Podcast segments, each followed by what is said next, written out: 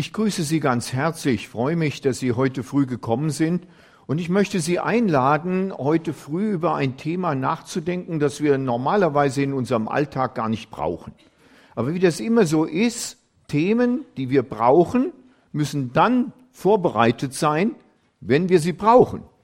Und deshalb ist es gut, sich einfach zwischendrin mal ein bisschen Zeit zu nehmen, das eine oder andere in unserem Leben zu reflektieren, damit wir es in einer guten Vorratskiste haben für den Fall, dass wir es mal brauchen. Und so möchte ich Sie einladen, heute früh mal nachzudenken über das Thema, was mir Halt gibt in Lebenskrisen. Haben Sie schon mal eine Lebenskrise erlebt? Eine Krise, die wirklich an die Existenz ging. Also nicht so, wie wenn Sie auf der Toilette sitzen und brauchen jetzt Klopapier und schauen auf den, Tier, den Papierhalter und da ist nur noch eine Papprolle drauf. Das ist eine echte Krise. Was macht man jetzt, ja? Aber Sie werden feststellen, das ist noch nicht so eine existenzielle Krise. Es gibt Krisen, die sind erheblich kritischer. Da geht es zum Beispiel an die Gesundheit. Ganz massiv. So, dass sie einem einschränkt. Dass man nicht mehr das machen kann, was man bisher gewohnt ist. Manchmal gibt es Krisen in unserem Leben, die sind sogar so, dass von einer Minute auf die andere alles ganz anders ist. Zum Beispiel sind einige Menschen vor ein paar Jahren einfach mit einem Intercity gefahren mit dem Zug von A nach B, aber in Enschede war dann plötzlich Stopp an einem Brückenpfeiler, ungewollt, zertrümmert. Es gab viele Tote, es gab Schwerverletzte, es gab Leichtverletzte und vor allem viele Menschen, denen der Boden unter den Füßen weggezogen wurde. Das ist eine Krise, wo man fragt, wow, wie soll es denn jetzt überhaupt weitergehen? Natürlich man sucht zuerst den Schuldigen, aber Hand aufs Herz, den Schuldigen zu suchen, ist immer nur ein Blick in die Vergangenheit. Damit lösen Sie nicht die Gegenwart und schon gar nicht die Zukunft. Wirklich in die Zukunft schauen, fragt nicht nach der Schuld, sondern fragt danach, wie nutzen wir den Freiraum. Den muss man aber haben. Sehen Sie, und deshalb muss man sich wieder vorbereiten, damit es entsprechend da ist. Auch große Katastrophen von Bränden bleiben uns glücklicherweise in der Regel erspart. Das ganze Landstriche brennen, haben wir dieser Tage wieder gehört. In Berlin ist immer noch nicht die Gefahr gebannt, wenn sie auch im Griff ist. Wir können nur dafür beten, dass kluges Handeln und Fachwissen jetzt endlich zum Zuge kommt und man nicht einfach abwartet und denkt, es wird schon wieder ausgehen. Ja, es macht jedes Feuer. Es geht immer aus. Die Frage ist bloß, wie viel bis dahin verbrennt. Und da kann man ja vielleicht doch ein bisschen korrigieren. Auch Katastrophen der Flut, eines Tsunamis zum Beispiel oder so, betrifft uns glücklicherweise nicht so häufig, wenn auch in den letzten Jahren rein statistisch immer mehr.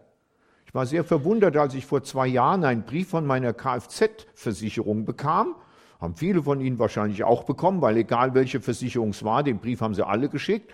Wir müssen leider Ihre Haftpflichtversicherung etwas erhöhen, weil in letzter Zeit zunehmend Flutkatastrophen, Hagelschäden und Unwetterdinge dazugekommen sind, die die Schadensquote steigen lassen.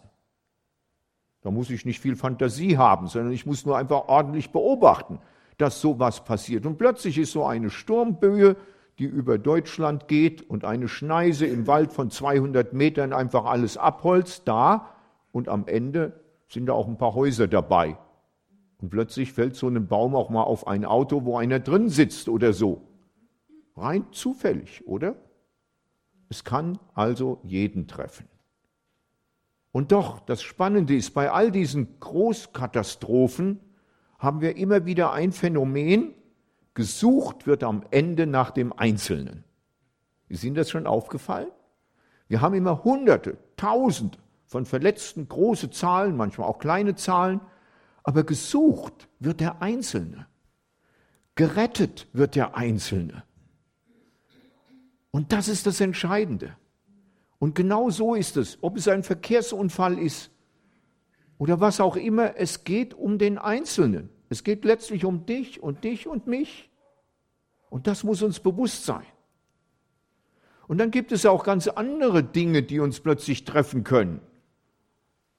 Da fühlt sich jemand unpässlich, geht zum Arzt, der Arzt untersucht ihn, sagt, ich kann nichts Genaues finden, gehen Sie mal in die Klinik, die Klinik checkt einen durch und dann kommt der Oberarzt und sagt, ich muss mal mit Ihnen reden. Wir haben da was gefunden, was mir gar nicht gefällt. Dann ahnt man schon Schlimmes. Und plötzlich ist die Lebenskrise nicht ein großes Geschehen auf dieser Erde, nicht vom Wetter oder sonst was abhängig, sondern plötzlich passiert etwas ganz persönlich mit mir. Wo kriege ich da Halt, so etwas auszuhalten? Und wenn es gar Kinder betrifft, dann wird es noch mal kritischer. Die haben das doch nicht verdient, sagen dann die Eltern oder Angehörige. Aber Hand aufs Herz, wer hat sowas überhaupt verdient? Schwierige Frage, egal von wem sie kommt und egal wohin sie gestellt wird. Und manches Mal am Wegrand sehen wir dann solche Kreuze aufgestellt, wo wir merken, hier ist plötzlich ein junger Mensch zu Tode gekommen bei einem Verkehrsunfall und viele nehmen Abschied mit dem fragenden Wort warum. Der Boden unter den Füßen weggezogen, die Hoffnung, die ein Mensch hatte für sein Leben, nicht erfüllt. Alles kommt anders. Lebenskrisen eben. Und doch bleibt in all den Lebenskrisen immer wieder der innere Wunsch nach einem höheren Wesen, der innere Drang, irgendwo Halt zu finden, sich an was festhalten zu können, was nicht weggeht. Ja, manchmal ganz naiv und wenn es nur ein Finger ist. Ist Ihnen das aufgefallen? Ich beobachte das gerne bei unseren Kindern und Pflegekindern. Wir können in den größten Trubel auf einem Jahrmarkt, in einem Supermarkt, in einem Einkaufszentrum gehen. So ein kleines Händchen kommt und hält nur den Finger. Und dann entdecken die Kinder alles Mögliche. Die Augen gehen überall hin, aber den Finger lassen sie nicht los. Ja? Das geht uns in unserem Leben ganz genauso. Wo hältst du diese Hand, diesen Finger fest, damit du Halt bekommst in deinem Leben? Wozu brauchen wir eigentlich den Halt, könnte man jetzt sagen. Festigkeit haben wir doch auf diesem Boden. Stabilität, da stehen wir doch auf guter Grundlage. Verlässlichkeit haben wir doch durch unsere Charakterzüge. Berechenbarkeit allemal. Wir wissen, was wir am Monatsende an Gehalt bekommen. Wir wissen, was wir uns dafür leisten können, was wir uns nicht dafür leisten können. Standhaftigkeit. Das sind die Stichworte. Aber ist das immer so? Ist ja schön, wenn das Geld am Monatsende immer regelmäßig kommt, aber selbstverständlich ist das nicht. Und ist es selbstverständlich, dass wir damit auskommen? Auch nicht. Es gibt genügend Menschen, die mit dem, was sie verdienen, nicht auskommen, weil sie nicht das bekommen, was sie verdienen. Und was sie verdienen, reicht hinten und vorne nicht. Und wenn man einem das geben würde, was er verdient hat, dann würde der eine vielleicht weniger und der andere mehr kriegen, als er es jetzt kriegt. Also mit dem Verdienst ist von dem Wort her schon so eine kritische Sache. Wie gut tut es da, wenn wir plötzlich feststellen, die Festigkeit liegt nicht an mir, denn wie fest bin ich denn? Und liegt auch nicht an dem Betonboden, auf dem wir stehen, denn wir wissen auch, der kann sich bewegen im Ernstfalle und ist gar nicht unbedingt so fest. Zuletzt eine Brücke in Italien hat uns gezeigt, dass auch Stahlbeton in die Jahre kommt und die A45 ist ja bekannt dafür, dass wir da jetzt peu à peu austauschen, weil der Zement nicht unbedingt immer dahin gekommen ist, wo er hingehört hat. Viele Einfamilienhäuser sind um die A45 davon entstanden. Ja, Sie lachen. Es ist aber inzwischen nachgewiesen. Schade, nicht wahr? Tja, der Beton würde ja halten, wenn er da wäre, wo er hingehört. Da haben wir es besser. Da haben wir es besser in dem Wort, das uns die Heilige Schrift gibt. Zum Beispiel im Psalm 1 heißt es, der ist wie ein Baum gepflanzt an Wasserbächen. Sehen Sie, das ist das, was Halt gibt, eine tiefe Wurzel die nicht im Vertrocknen kaputt geht, sondern eine tiefe Wurzel, die weiß, wo sie Grundwasser ziehen kann, auch wenn oben mal ein Sturm kommt, auch wenn es eine Dürreperiode wie in diesem Sommer gibt. Was sind deine Wurzeln? Wo ziehst du Grundwasser her, damit dein Lebensbaum stabil steht, auch wenn oben die Sturmböen hin und her gehen? Der Herbst kommt, die Blätter fallen oder ein Hurrikan durch das Land zieht und dein Baum ein bisschen knickt. Wie beweglich ist dieser Baum? Sehen Sie, und das ist die entscheidende Frage. Halt im Leben, ein kluger Mann, Aaron Antonowski hieß er, er lebte von 1923 bis 1994, forschte an Holocaust-Opfern, warum sie so von ihrem Erlebten aus der Bahn geworfen wurden. Nun wissen wir alle, dass die Holocaust-Opfer wahrlich Hartes erlebt haben. In den Konzentrationslagern ist es ihnen nicht sehr menschlich ergangen. Und wir wissen von vielen, vielen Millionen, die es nicht überlebt haben. Er hatte 100 Leute, viele hundert hatte er, aber von 100 Leuten hat er festgestellt, dass 70 gesund waren. Die haben nach dem Zweiten Weltkrieg, als sie befreit waren aus den Konzentrationslagern, einfach ihren normalen Lebensstil wieder aufgenommen. 25 waren angeschlagen, den spürte man das an. Die waren psychisch belastet, die brauchten eine Therapie, die es damals noch nicht gab. Aber sie kamen so irgendwie durch. Aber fünf waren so schwer traumatisiert, dass sie nicht mehr lebenstauglich waren. Die mussten in eine behütete Obhut gegeben werden in ein Wohnheim, ein Altenpflegeheim, sonst irgendetwas, wo die Mitarbeiter dann für sie sorgten. Und Aaron Antonowski überlegte, die haben doch alle ziemlich das Gleiche erlebt. Wieso reagieren von den 100 70 so, 25 so und 5 so? Was macht das? Und dabei stellte er fest, dass in unserer gesundheitsmedizinischen Struktur wir in der Regel die Pathogenese suchen. Das heißt also, was macht mich krank? Man sucht die Ursache, die Schuldfrage eben. Man guckt zurück, was macht dich krank? Was fehlt dir? Was ist krank?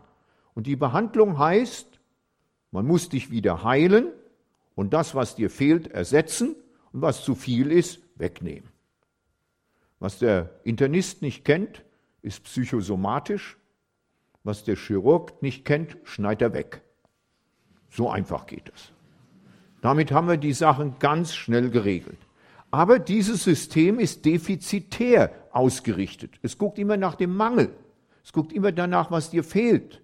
Es gibt dir in Tabletten das, was du jetzt noch brauchst, damit dein Stoffwechsel wieder normal wird. Das ist grundsätzlich nicht schlecht, aber es ist eine einseitige Struktur. Aaron Antonowski stellte fest bei seinen 100 Durchschnittsmenschen, die er befragte, dass er entdeckte, dass da viele Dinge waren, die die Menschen gesund hielten. Und daraufhin entwickelte er die Salutogenese. Das, was einen Menschen gesund hält. Was macht dich gesund? Was sind deine eigenen Heilungskräfte? Wie kannst du sie stärken und schützen? Oder zu Deutsch, was gibt dir Halt? Genau das waren die Fragen, die er stellte. Und da fragt er nicht, was fehlt dir, sondern was hast du? Was sind deine Ressourcen? Was ist deine Schatzkiste, aus der du etwas herausholen kannst, was du dir vielleicht gar nicht zutraust? Wo sind deine eigentlichen Edelsteine in deinem Leben? Bitte nicht falsch verstehen, dass Sie jetzt Edelsteine nehmen statt Aktien und Goldbarren. Nein, sondern Edelsteine im Sinne, wo hat Gott in dein Leben etwas hineingegeben, was unglaublich wertvoll ist und du benutzt es ständig, aber du merkst es gar nicht. Und du solltest es vielleicht ein bisschen besonders herauskehren. Aaron Antonowski stellte nämlich fest, dass daraufhin ein Kohärenzsystem zu entwickeln ist, ein Zusammenhangssinn. Wenn drei Dinge zusammenkommen, kann man mit Schicksalsschlägen sehr leicht umgehen, hat er festgestellt und in seiner Theorie behauptet. Erstens, wenn ein Schicksalsschlag verstehbar ist. Das ist nicht immer der Fall, weil wir uns gerade fragen, warum gerade ich, warum gerade jetzt, warum gerade so. Und dann stehen wir da mit dem Dilemma. Er muss zweitens bewältigbar sein. Solange ich damit nicht mit dem Rücken an die Wand geklatscht werde, sondern selber noch agieren kann und kann was dabei tun, komme ich leichter damit zurecht. Und er muss einen Sinn machen. Oh, jetzt kommen wir natürlich ins Schleudern. Macht ein Schicksalsschlag einen Sinn? Für die meisten Menschen nicht. Kann auch gar nicht. Wenn ich ein Mensch bin, der von Pike auf zu Hause gelernt hat, du musst Leistung bringen. Du musst in der Schule gut sein. Nur eine Eins kriegt bei uns fünf Euro. Eine Zwei kriegst du keine auf den Hintern und bei drei gibt es Strafarbeiten. Ja, wenn das die Messlatte ist, dann wundert man sich nicht, dass diese Leute hervorragende Banker werden, aber ständig in der Kurve nach oben müssen. In der Erfolgskurve, in der Karrierenkurve. Wenn es irgendwo einen Einbruch gibt, ist die Sache weg. Bricht ein Mensch weg. Und ich könnte Ihnen jetzt zig Beispiele nennen von Menschen, die aus etabliertem Management ein Burnout-Syndrom kriegen und weg vom Fenster sind.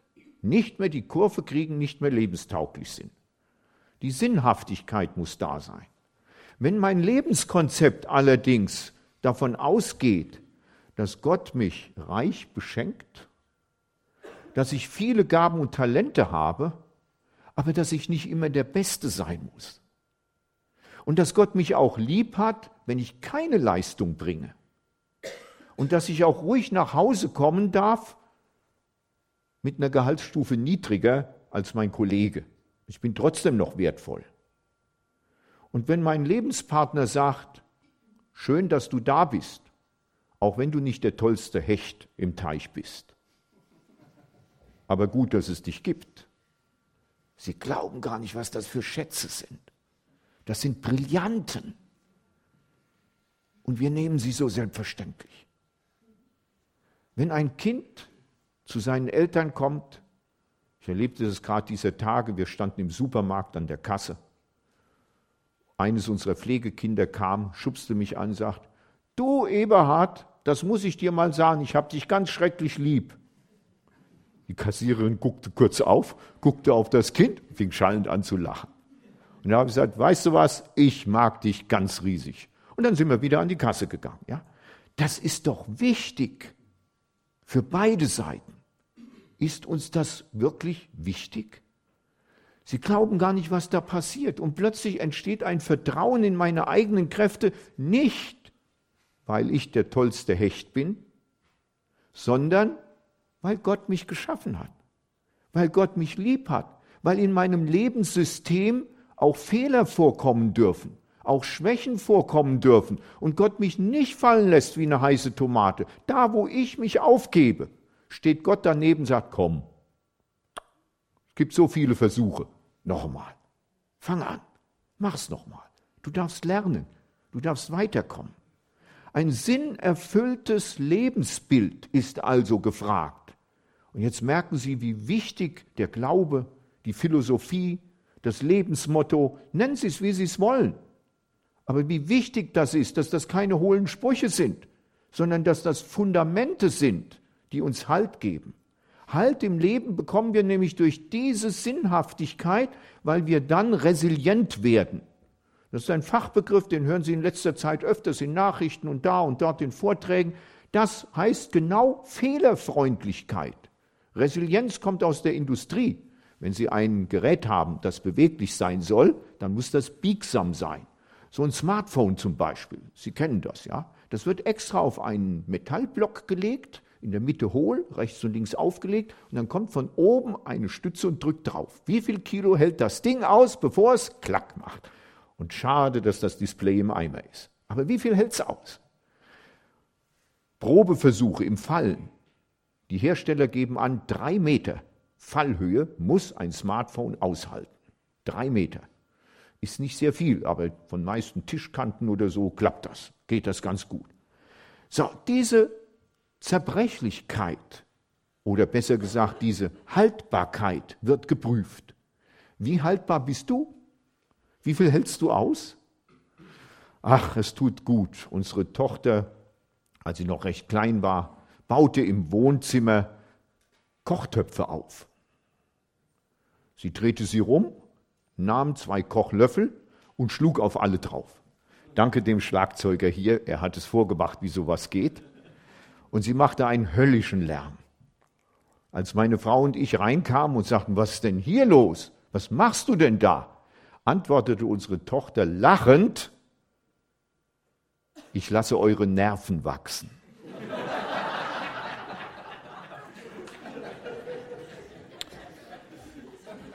Sowas tut einfach nur gut.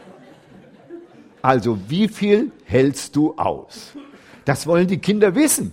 Das probieren die. Und das ist gut. Bist du ein Stehaufmännchen? Nicht jetzt nur, weil Krach im Haus ist, sondern in den Krisen des Lebens. Da bewährt es sich.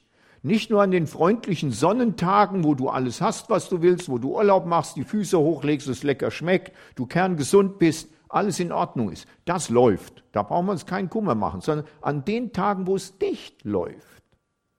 Professor Manfred Lütz, ein bekannter Arzt aus der Ruhrpott, er ist Direktor einer psychosomatischen Klinik. Er ist ein hochintelligentes Haus. Er hat nämlich katholische Theologie und Medizin studiert und philosophiert zwischen den beiden Sparten hin und her. Der wurde einmal gefragt, wann ist ein Mensch gesund? Und da sagt er, oh, das ist eine schwierige Frage. Wenn Sie 100 Menschen haben, machen 10 Untersuchungen, dann sind 20 Prozent der Menschen krank. Wenn Sie aber bei den gleichen 100 Leuten 20 Untersuchungen machen, sind 50 krank. Und wenn Sie 50 Untersuchungen machen, dann sind alle krank. Da sagte der Journalist, ja, wann ist denn nun ein Mensch gesund? Und dann sagte er, wenn er schlecht untersucht wird. Ja, sagte der Journalist, das kann es doch nicht sein. Es muss doch irgendeinen Menschen geben, der auch wirklich gesund ist. Und da sagt er, ach wissen Sie, ich halte es mit den griechischen Philosophen. Und die sagten schon, gesund ist ein Mensch, der es gelernt hat, mit seinen Krankheiten fröhlich zu leben. Sehen Sie, das muss man lernen. Und wenn Sie das lernen, dann bekommen Sie plötzlich etwas, wo wir merken, es muss nicht immer alles erfolgreich sein. Wir müssen nicht immer die Ersten sein. Wir müssen nicht immer die Obersten sein. Das ist ein menschlicher Drang. Und selbst die Olympischen Spiele und das Formel 1 Wesen lebt davon, dass es immer einen Ersten gibt. Aber auch der Letzte trainiert und freut sich, dass er überhaupt mitmachen kann. Und die olympische Devise ist leider verloren gegangen, denn die Olympischen Spiele waren mal nicht dazu da, zu sagen, wer ist Erster, Zweiter und Dritter und der Rest sind die große Menge der Loser, der Verlierer, sondern die Olympischen Spiele hatten mal ein Motto, das heißt, dabei sein ist alles. Das ist es heute nicht mehr. Gesponsert und vermarkten kann man nur die ersten drei. Der Rest verloren. Schade. Im Leben ist das nicht so. Wenn wir ein Lebensbild haben, das wir den Kindern weitergeben, eine Lebensphilosophie, aus der wir selber schöpfen, eine Grundeinstellung, mit der wir in unseren Beruf und in unseren Alltag gehen, dann werden wir Erfahrungen sammeln und Prägungen haben, Vererbtes und Gelerntes, wir werden es aber weiterentwickeln. Und dann ist es vollkommen egal, ob ich gute Dinge von meinen Eltern geerbt habe oder ob ich gute Dinge im Laufe meines Lebens dazugelernt habe. Das ist eine interessante pädagogische und philosophische und psychologische Frage, wo es herkommt, aber das ist wieder zurückgewandt. Um mein Leben zu bewältigen, muss ich nach vorne schauen. Und die Bibel sagt, genau das ist Heiligung. Genau das heißt, immer nach dem Heiligen streben und zu fragen, was würde Jesus dazu sagen? Oder mit anderen Worten, es heißt wachsen im Glauben. Und genau darum geht es. Und eine der schönsten und intensivsten Stellen, an denen wir so etwas in der Bibel lernen können, ist in Jesaja 43, die Verse 1 und 2, die wir in der Regel schon recht häufig gehört haben manche Konfirmationsspruch, Taufspruch, Hochzeitsspruch, was weiß ich nicht, vielleicht sogar auch bei Beerdigung schon verwendet und oft bepredigt. Aber ein Wort, das sehr, sehr wichtig ist. Und nun spricht der Herr, der dich geschaffen hat, Jakob, und dich gemacht hat, Israel, fürchte dich nicht, denn ich habe dich erlöst. Ich habe dich bei deinem Namen gerufen, du bist mein. Wenn du durch Wasser gehst, will ich bei dir sein, und wenn du durch Ströme gehst, sollen sie dich nicht ersäufen. Wenn du ins Feuer gehst, wirst du nicht brennen, und die Flamme wird dich nicht versengen. Wir vergessen meist den zweiten Vers und nehmen nur den ersten. Die gehören aber untrennbar zusammen. Ich bin fest von überzeugt, dass Gottes Wort immer zusammengehört. Und wir oft den Fehler machen, so einen Halbvers rauszuholen. Und der gefällt uns dann. Es lohnt sich immer wieder, die Zusammenhänge zu lesen. Wir lernen als erstes daraus, Gott spricht.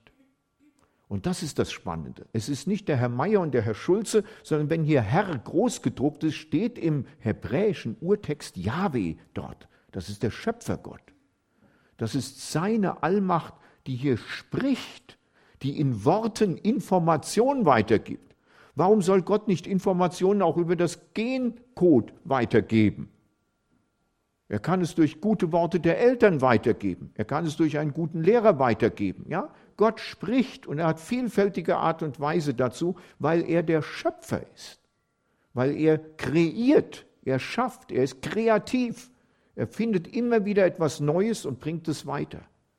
Das ist die Motivation, die dahinter steht. Zweitens, fürchte dich nicht. Ja, in dieser Welt haben wir viele Dinge, die uns Angst und Furcht einjagen, aber das soll nicht das sein, was unser Leben prägt, sondern die Zuversicht und die Geborgenheit zu wissen, du bist in Gottes Hand geborgen. Ja, Gottes Hand geht mit dir durch dick und dünn, auch durch dünn eben.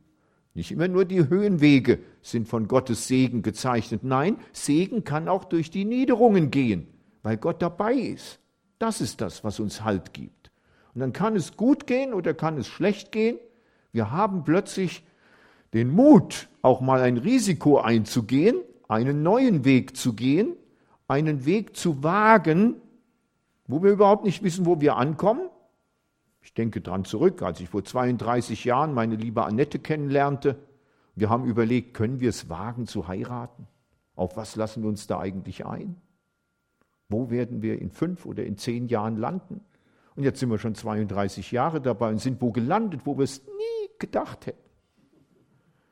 Denn es kommt immer anders, als man denkt. Aber wenn das in den Plan passt, dass man sagt, ja Herr, ich will schauen, was ist dran, was willst du daraus machen, dann werden wir resilienter, dann werden wir flexibler, weil wir wissen, Gott geht ja mit. Und das ist das Entscheidende, denn ich habe dich erlöst. Gott hat einen erlösenden Plan für unser Leben. Das ist eine Grundzusage, die wir bekommen. Gott will, dass wir losgelöst sind, das heißt nämlich Erlösung, losgelöst sind von Dingen, die uns einengen. Im Hebräischen heißt das Goel. Goel ist der Erlöser, das ist der, der einen Sklaven loskauft, der ihn aus der Knechtschaft herausnimmt. Und das Neue Testament hat das genau übernommen und hat gesagt, äh, Gott befreit dich durch Jesus Christus aus der Knechtschaft der Sünde. Du bist nicht mehr abhängig von deinen Fehlern, du bist nicht mehr ein schlechter Mensch, weil du außerhalb des Paradiesgartens nun mal geboren bist. Da können wir ja nichts dafür. Sondern wir sind in Jesus Christus befreit, losgekauft. Ruth und Boas sind ein schönes Beispiel im Alten Testament dafür, wie dieses Loskaufen eines Sklaven, einer Sklavin zu verstehen ist. Und Christus hat das genau so gemacht. Im Alten Testament angekündigt als Verheißung, im Neuen Testament Wirklichkeit geworden. Fantastisch. Und was hat das für eine Auswirkung? Ich habe dich bei deinem Namen gerufen. Gott kennt uns, hoffentlich. Das ist die entscheidende Botschaft. Ist dein Name bei Gott bekannt? Warum ist denn eigentlich der reiche Mann und der arme Lazarus so eine spannende Geschichte? Kennen Sie den Namen des reichen Mannes? Wie hieß der? Grübeln Sie nicht lange drüber nach, sein Name ist nicht überliefert. Also es ist kein Defizit, wenn Sie es nicht wissen, ich weiß es auch nicht. Er hatte keinen Namen bei Gott. Und wie hieß der arme Lazarus? Blöde Frage, ich habe es ja gerade gesagt. Er hieß Lazarus. Und Lazarus heißt vom Hebräischen über das Griechische übersetzt in unsere Sprache, Gott ist barmherzig. Genau das ist es. Lazarus war bei Gott bekannt und deshalb kam er in den Schoß Abrahams. Daraus konnte er leben, aus dieser Gewissheit, ich bin bei Gott, auch wenn es mir nicht immer gut geht, auch wenn ich von anderen Hilfe in Anspruch nehmen muss, auch wenn ich arm und bettelarm bin. Namen sind eben nicht Schall und Rauch, nein, Sie sind eine gute Orientierung. Ich sage Ihnen das ganz ehrlich, ich muss ja als Pfarrer immer wieder Hausbesuche machen. Nein, ich muss nicht, ich darf. Das ist ein Privileg. Aber wissen Sie, wie oft ich aufgeschmissen bin, wenn ich in einem Acht-Familienhaus stehe und auf fünf Klingeln ist kein Name drauf? Dann sagen Sie mir mal, wie ich jetzt die Familie finden soll, wo ich hin will. Das ist echt schwierig. Wie angenehm ist das, wenn auf jeder Klingel der Name steht und ich finde im Ruckzuck den Namen, wo ich brauche und drücke den Knopf. Namen helfen. Wenn ein fremder Mensch auf uns zukommt, in der Regel sagen wir guten Tag und als zweites stellen wir uns vor, sagen den Namen, damit wir ansprechbar werden. Und das ist auch bei Gott so. Name ist etwas ganz Persönliches. Es ist Programm. Es hilft uns. Und ein fünftes lernen wir daraus, du bist mein. Die Eigentumsfrage ist geklärt. Wem gehöre ich? Eine ganz wichtige Frage, die wir uns in der Regel nicht stellen. Natürlich gehöre ich mir, aber dann bin ich auch schon aufgeschmissen. Denn wenn ich auf mich selbst geworfen bin, dann werde ich ständig an meine Grenzen kommen. Gehöre ich wirklich mir? Konfirmanden haben diese Frage mal mit einem Interview in der Fußgängerzone verbunden und kamen ganz erschüttert zurück, weil eine Mutter gesagt hat, ihr habt eine gute Frage, wem gehöre ich? Ich gehöre meiner Familie. Die sagt nämlich, was ich machen muss. Der Wecker klingelt, ich muss die Kinder in die Schule bringen, ich muss dann einkaufen gehen, ich muss mittags gekocht haben, ich muss nachmittags Hausaufgaben machen, ich muss dann zum Reiten fahren und zum Turnen fahren und zum Ballett fahren. wenn ich dann abends müde bin und denke, jetzt hätte ich es geschafft und setze mich mal vor den Fernseher, dann schlafe ich ein, weil ich müde bin. Ich werde gelebt, sagte sie. Ich werde gelebt. Schade, wenn du gelebt wirst. Du solltest leben, aktiv von dir aus. Nein, nicht mein Chef bestimmt, was ich zu tun habe und auch nicht Mama sagt, was zu tun ist, sondern Gott möchte dein Leben in Freiraum stellen, in den größtmöglichen Freiraum, damit dein Leben gelingt. Und damit es gelingt, sagt er als sechstes, will ich bei dir sein. Gott begleitet uns. Ist uns das bewusst? Er begleitet sein Volk seit der frühesten Gründungszeit. Er hat einen Tempel bauen lassen und in diesem Tempel hat er das Volk begleitet. In einer Feuersäule und einer Wolkensäule war er da. Und dieser erste Tempel war nicht aus Steinen gebaut, sondern aus Ziegenfell. Und deshalb wurde es auch Stiftshütte oder Bundeszelt bezeichnet. Wenn Sie sich das ganz genau überlegen, dann hat Gott Camping gemacht, um flexibel genug zu sein, bei seinen Leuten zu sein.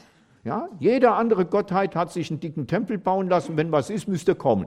Nein, Gott ist mitgegangen. Das ist sein Programm, schon im Alten Testament.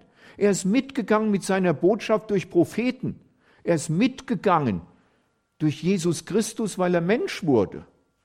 Er hätte auch eine Philosophie oder ein goldenes Buch entwickeln können, hat er nicht, sondern er ist so flexibel, dass er mitgeht. Und als Jesus geht, lässt er uns den Tröster, den Parakletos zurück, den Heiligen Geist, der in uns und damit mit uns und uns umgebend, danke für den Psalm 139, genau das tut. Er hat uns geschaffen, er begleitet uns, er segnet uns. Und wenn uns jetzt alles drumherum das Leben nehmen will, Feuer und Wasser und was es alles für Unbill gibt, dann werden wir vielleicht organisch daran Schaden nehmen. Aber seelisch werden wir Halt haben. Und das ist es, worauf es ankommt. Es ist uns nicht verheißen, dass wir als Christen immer gesund sind. Es ist uns nicht verheißen, dass wir als Christen immer reich sind. Es ist uns nicht verheißen, dass wir als Christen immer eine tolle Familie haben. Oh, auch unter Christen kann das manchmal ganz nervig zugehen in der Familie. Es ist uns aber verheißen, dass Gott uns begleitet und uns zur Seite steht und uns in der Hand hat. Das ist es, was uns Halt gibt. Und deshalb ist es egal, wo wir Menschen antreffen in schweren Stunden, ob das in der Hospizarbeit ist, ob das über Notfallseelsorge ist, ob das über den Besuchsdienst ist, ob das durch grüne Damen im Krankenhaus ist und, und, und. Dass wir Menschen einfach sagen dürfen, wir sind da im Namen Gottes. Wir begleiten dich. Wir laufen nicht weg, uns ist das nicht egal, sondern wir möchten einfach mitleiden. Deshalb nennen wir das Mitleid. Da kann ich nichts dran ändern. Aber ich kann mich zur Verfügung stellen und begleiten. Und so geben wir ein Stückchen Halt auch anderen, indem wir helfen, indem wir einfach da sind und Kleinigkeiten tun. Das reicht. Und wenn wir das tun, dann können wir plötzlich auch unser Leben ganz anders sehen und ganz anders bewerten. Mein Onkel, er starb leider im Mai diesen Jahres mit 86 Jahren, hat in den letzten drei Jahren Parkinson gehabt, hat ihn schwer gebeutelt. Er ging zum Schluss nur noch an einem Rollator schwer gebückt und so zwei Zentimeterweise Schritt für Schritt. Ich traf ihn bei einem unserer letzten Familientreffen und sagte, na Onkel, wie geht's dir? Da beugte er sich hoch und sagte, ach Eberhard, es schwankt kolossal. Dann machte er eine Pause und sagte zwischen sehr gut und hervorragend. Und dann sagte ich nur, Onkel, behalt dir deinen Humor. Und dann unterhielten wir uns ein Stückchen drüber. Und er sagte, du glaubst gar nicht, wie dankbar ich bin, dass ich noch jeden Tag aufstehen darf. Wie dankbar ich bin, dass ich mit meiner Frau noch zusammen bin. Und wie dankbar ich bin, dass ich jetzt beim Familientreffen noch da sein kann. Wie dankbar ich bin, wenn ich die Sonne noch sehe und Gottes wunderbare Schöpfung. Da kann ich nur die Hände falten und sagen, danke Herr. Und dann sehe ich auch, dass ich immer weniger werde, aber das ist halt so. Das sagte er einfach so. Hochintelligentes Haus, tipptopp. Was hat er gemacht? Er hat entdeckt, dass in dem Moment, wo wir solche Situationen haben, wir Halt in unserem Leben bekommen und damit die Angst ein Stückchen rausschieben können und das Genießen hereinbringen. Und das ist eine ganz wichtige Konsequenz. Wir sind nicht faul, sagt hier der eine, wir genießen, sagt der andere. Genau das ist es können wir noch genießen. Wir rennen immer nach Leistung, wir machen noch das und müssen noch dieses. Das ist eben die Frage, ob wir das müssen. Halt im Leben heißt auch zur Ruhe zu kommen, zu sich selbst zu kommen, ein richtiges Maß zu finden, was macht mich eigentlich kaputt, wenn ich ständig nur arbeite und Überstunden und dieses und jenes und ich muss noch und das und jenes. Das kann man mal eine Zeit lang aushalten, aber da muss man insgesamt korrigieren. Ein kluger Mann sagte einmal, wer auf Dauer nicht mehr genießen kann, wird ungenießbar. Und da steckt was Wahres dran. Ich möchte schließen. Halt im Leben macht deshalb dankbar. Man sieht den Menschen schon jetzt an, ob sie den Halt später haben oder an der entscheidenden Stelle haben arbeiten Sie dran. Lobe den Herrn, meine Seele, und vergiss nicht, was er dir Gutes getan hat. Der Psalmist muss seine Beter schon damals daran erinnern, nicht so vergesslich zu sein. Wir erinnern uns immer an die negativen Dinge, von denen erzählen wir gerne und viel. Üben Sie mal, von den guten Dingen zu erzählen, was Gott in Ihrem Leben geschenkt hat, was Gott Ihnen Reiches gibt, was er Ihnen an Gaben, Talente gegeben hat. Wir haben zu erzählen und zu erzählen und zu erzählen, aber da getrauen wir uns nicht. Schade. Üben Sie es mal. Es gibt Ihnen Halt im Leben. Und letztlich dürfen wir einfach wissen, wir sind geborgen in Gottes Hand. Das ist es, was uns wirklich Halt gibt. Er, der Allmächtige, gibt den Halt selbst. Amen. Wir erheben uns zum Gebet.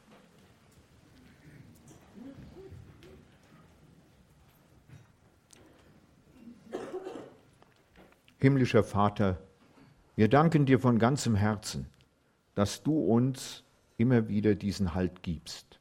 Danke für dein Wort, das uns das weitergibt. Danke für Jesus Christus, der es uns vorgemacht hat. Danke für deinen Heiligen Geist, den wir spüren dürfen. Danke, Herr, dass du es mit uns zu tun haben willst, dass du uns lieb hast und dass du uns begleitest.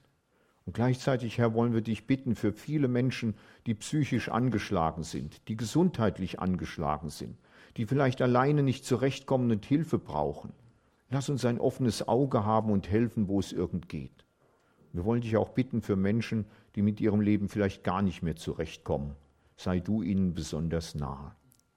Wir bitten dich, dass dein Heiliger Geist wieder ganz neu in unser Volk komme, dass eine Erweckung entstehe, dass die Liebe zu deinem Wort wieder wachse und dass die Menschen wieder nach dir fragen, um diesen Halt in ihr Leben hineinzubekommen.